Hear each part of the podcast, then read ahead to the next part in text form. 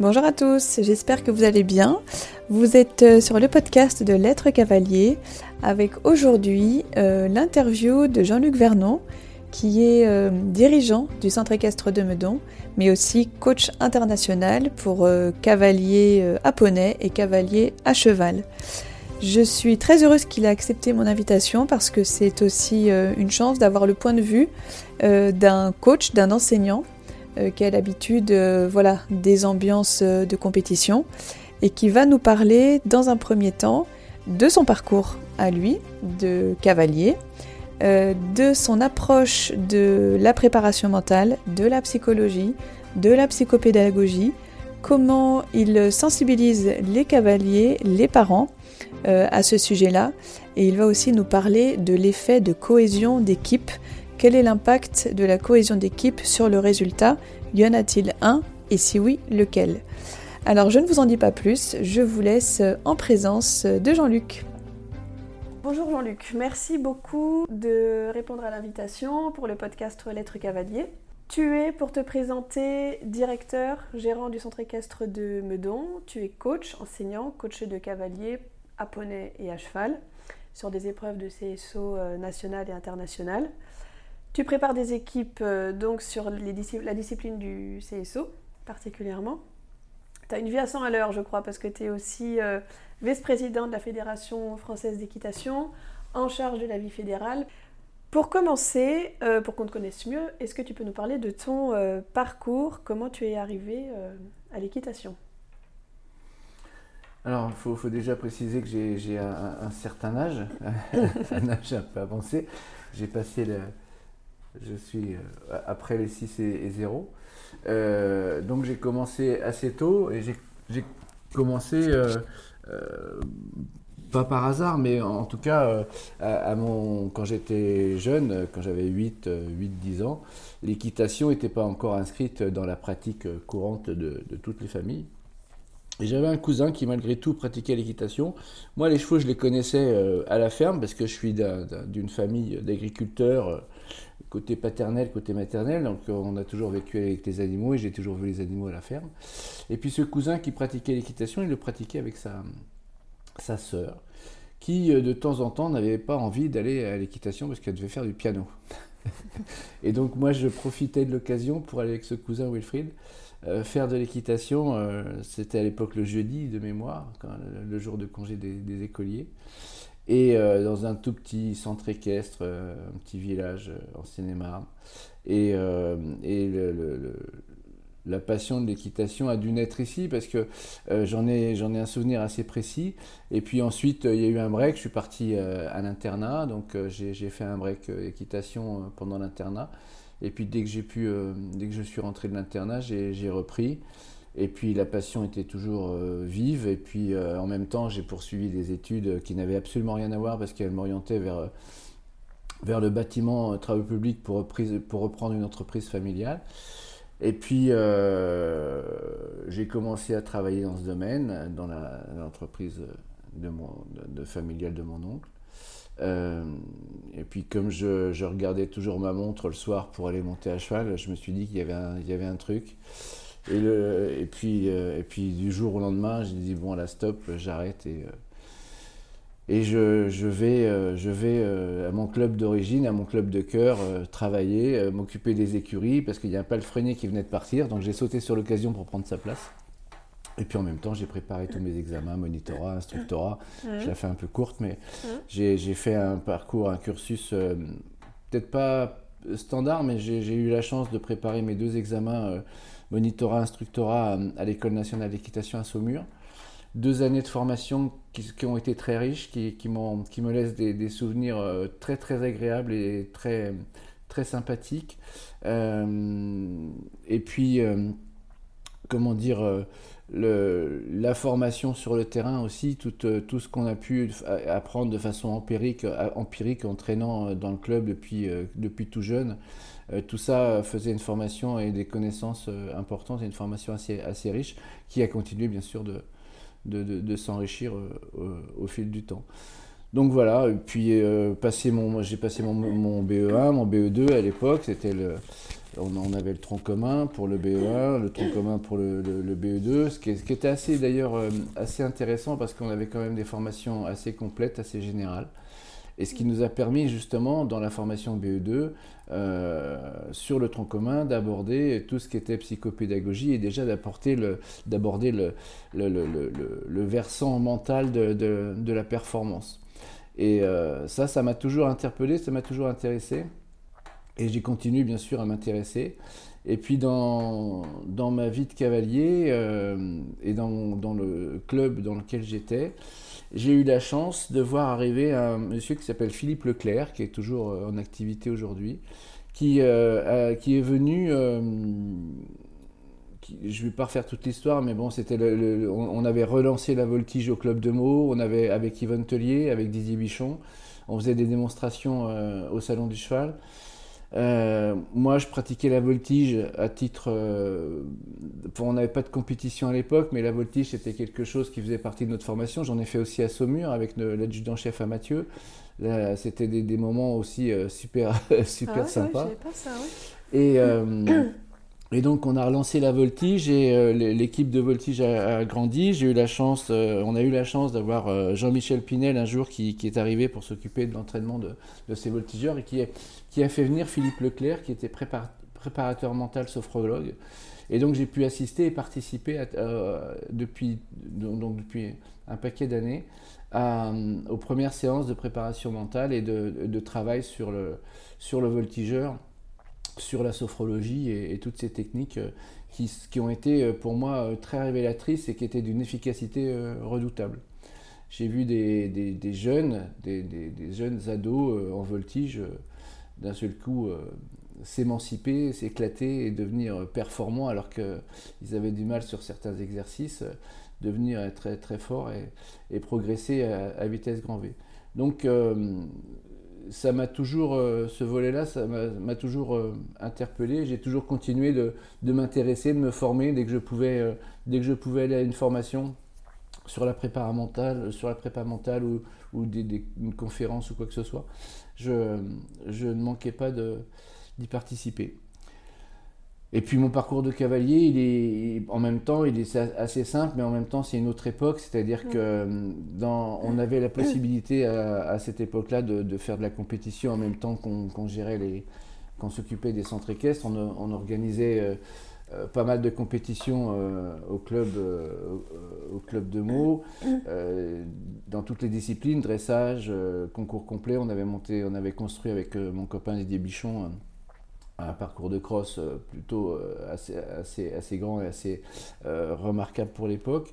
Donc on organisait des concours complets et puis bien entendu des, concours de, saut d'obstacle. on montait nous-mêmes en compétition, un peu en complet aussi en saut d'obstacle. Donc on avait l'occasion, on a eu l'occasion, euh, on avait la possibilité plus exactement à cette époque, à cette époque d'allier à la fois les, cours euh, poney chevaux dans le club, d'allier l'organisation des compétitions et d'allier aussi notre compétition personnelle jusqu'à jusqu'au niveau euh, ce qu'on appelait B1 à l'époque, c'est-à-dire 135, 140. 140 oui. Et euh, on concourait à ce niveau avec des chevaux, avec même j'ai vu euh, des trotteurs de club. Euh, on avait des trotteurs de club.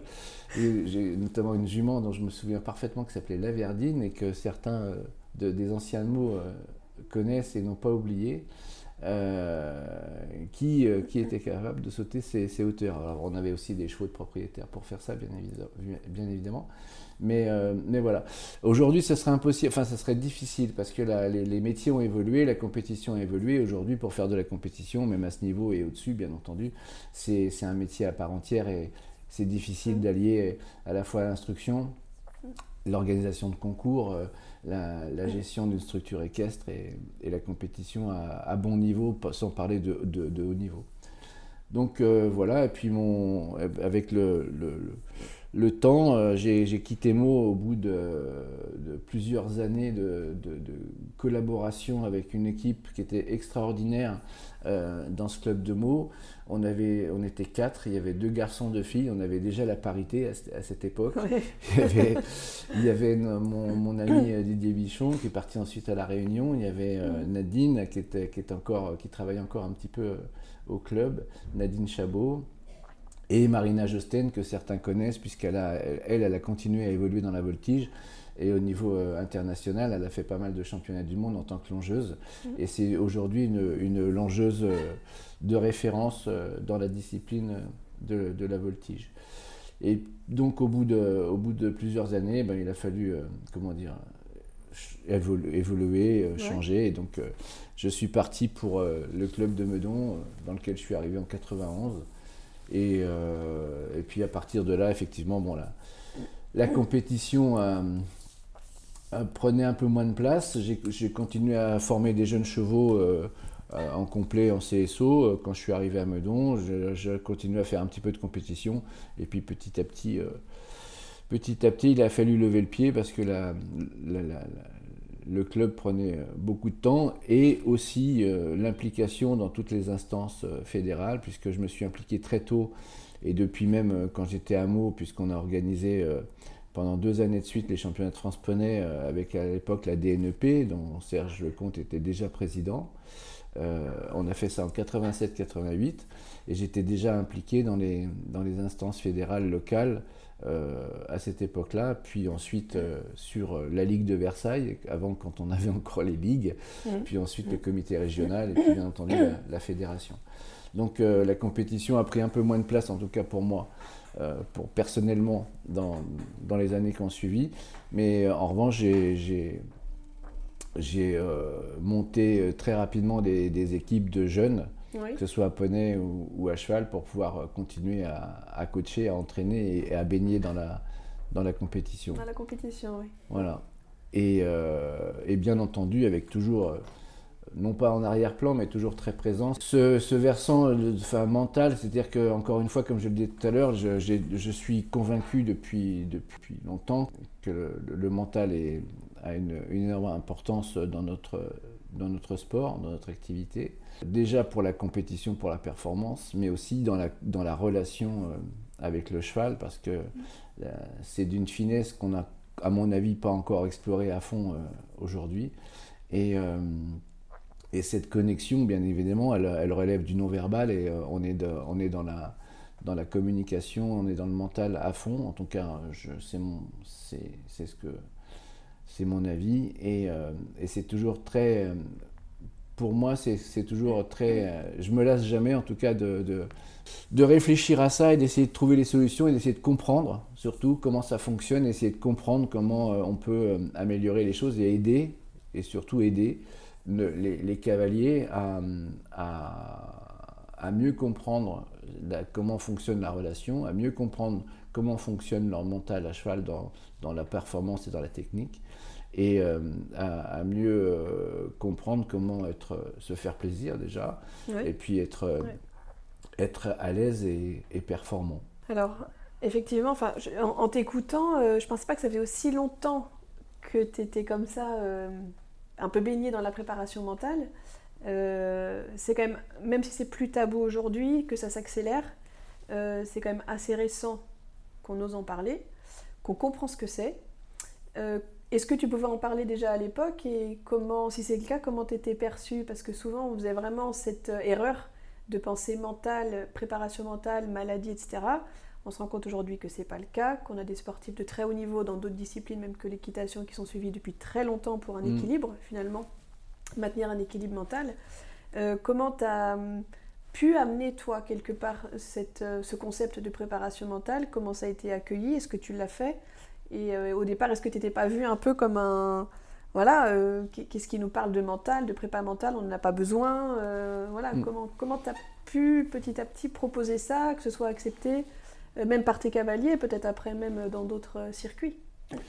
La, la, préparation mentale de façon organisée et conseillée euh, auprès des cavaliers, c'est venu assez tard en fait. Parce qu'au départ, c'était vraiment, c'était vraiment empirique. Et puis on parlait, là j'ai parlé de Philippe Leclerc tout à l'heure, c'était, on, parlait plus de sophrologie. Donc on était déjà à, la front, pas à la frontière, mais en tout cas la charnière entre la préparation mentale et les techniques, euh, des techniques médicales ou des techniques euh, connues euh, déjà.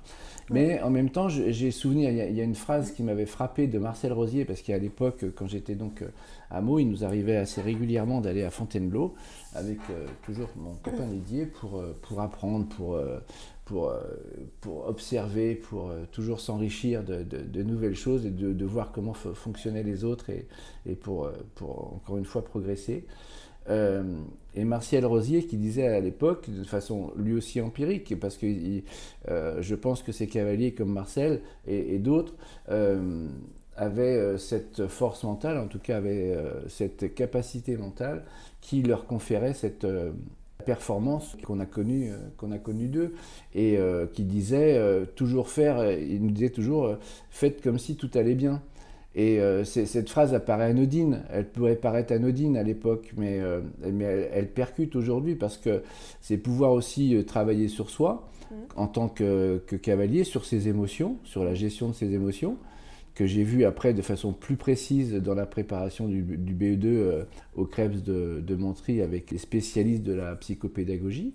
Donc on était déjà sur la gestion des émotions, on était déjà sur le travail de ses propres émotions. Mais quand, quand, Marcel en parlait, euh, c'était pas structuré, c'était pas organisé, c'était quelque chose. C'était déjà bien d'en parler, mais voilà, c'est comme tu dis, c'était empirique. c'était très de empirique. partager des choses. C'était très euh, empirique. Et puis euh, à l'époque, en gros, soit tu étais bon, tu avais les capacités et tout allait bien, soit tu n'étais pas bon, on te disait, ben, va faire autre chose. Mais on n'essayait pas de former les gens, de leur apporter les connaissances et les techniques permettant de progresser, d'être plus performant. C'est de se livrer, de, se libérer, parce que finalement, on a des gens aussi très performants, mais qui s'auto-sabotent parfois, qui ne se mm. pensent pas capables, alors que techniquement, on voit que mm. tout va bien. Le cheval va bien, mais il doute d'eux-mêmes, et là, euh, ça peut poser problème. Tu as eu des cavaliers, toi, comme ça euh, ah ben, T'en rends compte? Non seulement j'en ai eu, mais j'en ai encore qui me, qui me dépassent parfois. Quand on voit la, la la force du mental, en tout cas la capacité du, mental, comment un cavalier peut se perdre ou peut au contraire se, retrouver par la gestion de ses émotions, par le, fait de pouvoir euh, avoir euh, la maîtrise de ses, de ses émotions, c'est phénoménal, c'est vraiment phénoménal. Et on le constate toujours parce que, en fait, on peut le résumer comme ça. Enfin, moi, je le vois comme ça. C'est un peu, c'est un peu euh, très basique ce que je vais dire, mais le, volume de cavaliers a évolué énormément depuis, euh, depuis cette époque dont je, parle, qui était 1980 jusqu'à aujourd'hui. on ne parlait pas de la même, du même volume de cavaliers. Et euh, donc, comme je le disais, les cavaliers qui pratiquaient avaient déjà des, avaient déjà des prérequis, avaient déjà des, des capacités, en tout cas, pour pratiquer l'équitation. Ils avaient de façon, euh, j'allais dire, innée, hum. cette, capacité de, communiquer avec le cheval et de faire de l'équitation, de comprendre le cheval de, façon empirique et parfois inconsciente. Et, euh, les autres, bah, c'était pas fait pour eux, parce qu'on les, on les dégageait. Ou en tout cas, euh, on leur donnait pas la possibilité de le faire. Heureusement, Fort heureusement, on a développé l'équitation dans le temps, mais bien entendu, on a pu constater que certaines, certaines personnes, certains cavaliers n'avaient pas forcément, n'avaient pas forcément les, dons, entre guillemets, ou la capacité de, pouvoir se mettre en relation facilement, directement avec le cheval. Et là, il a fallu effectivement développer les techniques et développer la pédagogie pour pouvoir, euh, pour, permettre à ces personnes-là d'accéder à l'équitation et de progresser euh, en équitation. Donc, euh, cette, euh, cette, augmentation des volumes, le fait d'avoir des typologies de personnes euh, très différentes, a fait qu'effectivement il a fallu à un moment donné se poser la question mais qu'est-ce qu'on peut faire, qu'est-ce qu'on peut apporter, qu'est-ce qu'on peut mettre en place pour, pour permettre à, à toute cette population d'avoir une, une, communication, une connexion correcte avec son, avec son cheval pour pouvoir progresser. Il y a un, un équilibre à trouver, c'est vrai, entre la psychopédagogie dont tu parlais aussi et la prépa mentale, qui sont sûrement des nouveautés. Et je sais que tu es très sensible à ce que les enseignants se forment euh, déjà à la psychopédagogie aussi, euh, mais qui sont des nouvelles manières d'accompagner les cavaliers, ça c'est sûr. Mm. Euh, alors je sais que ton temps est compté, que tu as un rendez-vous dans pas longtemps. mon autre question, on parle évidemment beaucoup de bien-être animal, qu'on y est tous maintenant hyper sensibilisés. Est-ce que tu penses que quand un cavalier, quelque part, va bien, gère ses émotions, euh, sait gérer son stress, ça va pas profiter aussi au bien-être du cheval qui va moins ressentir le stress du cavalier et du coup qui va pouvoir se déployer dans les meilleures conditions et puis même le cheval s'exprimer euh, euh, avec plaisir et plus facilement? Qu'est-ce que tu penses de ça? Bah, je, pense que tu as tout dit dans, ta question en fait, parce que c'est pour moi une évidence. Pour toi, c'est une évidence. C'est pour moi une évidence et pour l'avoir constaté moi-même, déjà avec mes chevaux, j'ai pu, un peu a posteriori, c'est vrai, parce que bon, c'est toujours après qu'on le constate, mais quand on a ses, quand on a ses propres, quand on a ses chevaux et qu'on les travaille tous les jours pour la compétition ou pour, pour autre chose, notre état d'esprit euh, va avoir une influence directe et importante sur, euh, sur l'état d'esprit, sur le mental et sur le physique du cheval. C'est-à-dire que j'ai pu constater aussi que, euh, par exemple, des personnes qui s'inquiétaient tout le temps de, de l'état de santé de son cheval, de l'état de mental de son cheval, qui étaient toujours dans l'inquiétude, dans la question, dans le doute, etc. Bah, c'est souvent des. Ça se répercutait. Enfin, on, peut constater que le cheval était souvent un problème. En revanche, le, cavalier qui, comme Marcel Rosier dit, fait comme si tout allait bien, euh, même s'il nous le disait euh, face à la bord d'une rivière, par exemple, mais, euh, mais, ça, ça, ça, se ressent aussi dans le quotidien, c'est-à-dire que on, ça ne veut pas dire qu'on passe à côté du petit signal qui va faire que euh, tiens, peut-être que le cheval a un, petit problème à ce moment-là, etc. Mais ça veut dire que on, positive davantage. L'attitude positive du cavalier, pour moi, par rapport au cheval, je pense qu'elle est hyper importante. Et dans, la gestion du travail au quotidien, et dans son physique, et, dans son mental. Donc, euh, c'est pour moi, oui, effectivement, une, une évidence aujourd'hui. Une clé. Et du coup, on, va terminer là-dessus, mais dans ce que tu dis, quelque part, si on synthétise, tu es en train aussi de parler d'un système finalement. Mm. Tu as le coach et qui va aussi aider son cavalier à être dans les bonnes dispositions mentales. Effectivement, si tu arrives en disant à ton cheval, oh là là, euh, ça va pas, euh, j'ai pas envie d'y aller, les chevaux, on sait que sont quand même des éponges, ils vont peut-être pas euh, voilà, avoir cette envie, cette motivation. Faire comme si tout allait bien, c'est très important ce que tu soulignes parce que ça donne la motivation aussi au cheval d'aller avec toi. Avec cet œil du professionnel, souvent parfois combiné avec l'œil, ça peut être d'un professionnel ou d'un amateur éclairé, sur euh, l'état de santé du cheval. Mais ça veut dire le regarder avec objectivité et pas euh, projeter nos propres euh, voilà, angoisses, émotions sur le cheval. Donc là, je pense que tu es en train de nous parler d'un système, coach, cheval, cavalier, et puis cet accompagnement, bien sûr, tout ce qui est de périphérique, de maréchalerie, de vétérinaire, mm. qui compte pour que le système fonctionne. Oui, puis on, oublie dans, ta liste, on, on, peut rajouter les parents, on peut rajouter l'entourage direct et notamment des jeunes, parce que moi ça je le vois au quotidien. Et quand tu parles de système, c'est aussi une évidence pour moi, mais ce n'est pas une évidence pour tout le monde, bien que là, on, soit à la fédération, on est en train de, financer deux, enfin, on a financé deux thèses. Une qui va mettre en évidence la relation de cause à effet avec le système et la performance. Une autre qui va mettre en évidence les signes positifs du bien-être du cheval dans, dans la compétition. Mmh. Et euh, on, est euh, vraiment euh, en plein dedans.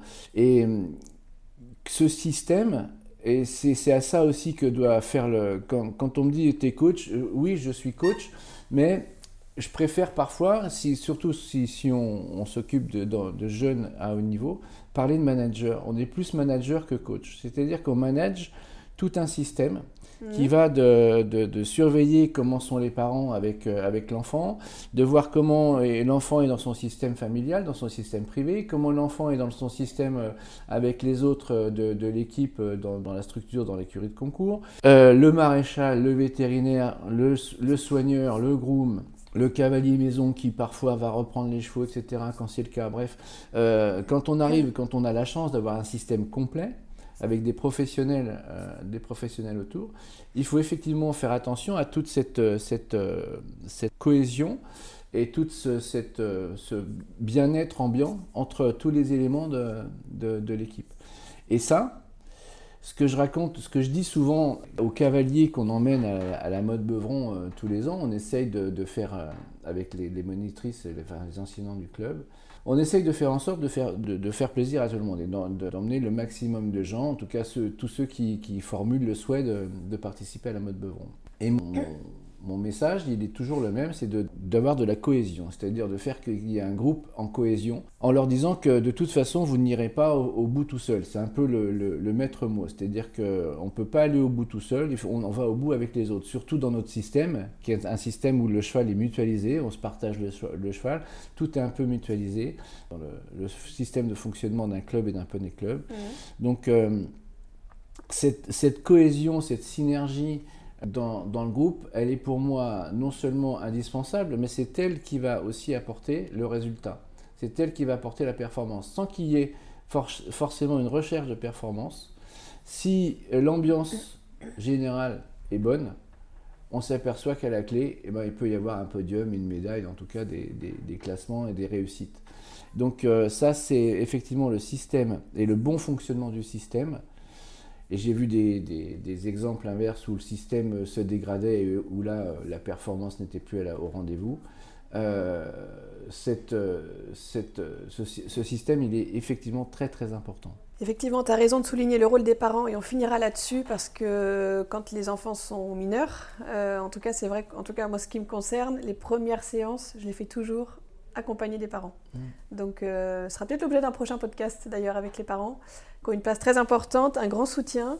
Et mmh, bah, écoute, Jean-Luc, il est temps pour moi de te remercier beaucoup. On aura encore mille choses à dire. En tout cas, merci beaucoup pour ta contribution, tout ce que tu fais pour euh, les cavaliers, pour euh, les cavaliers en général auprès de la fédération.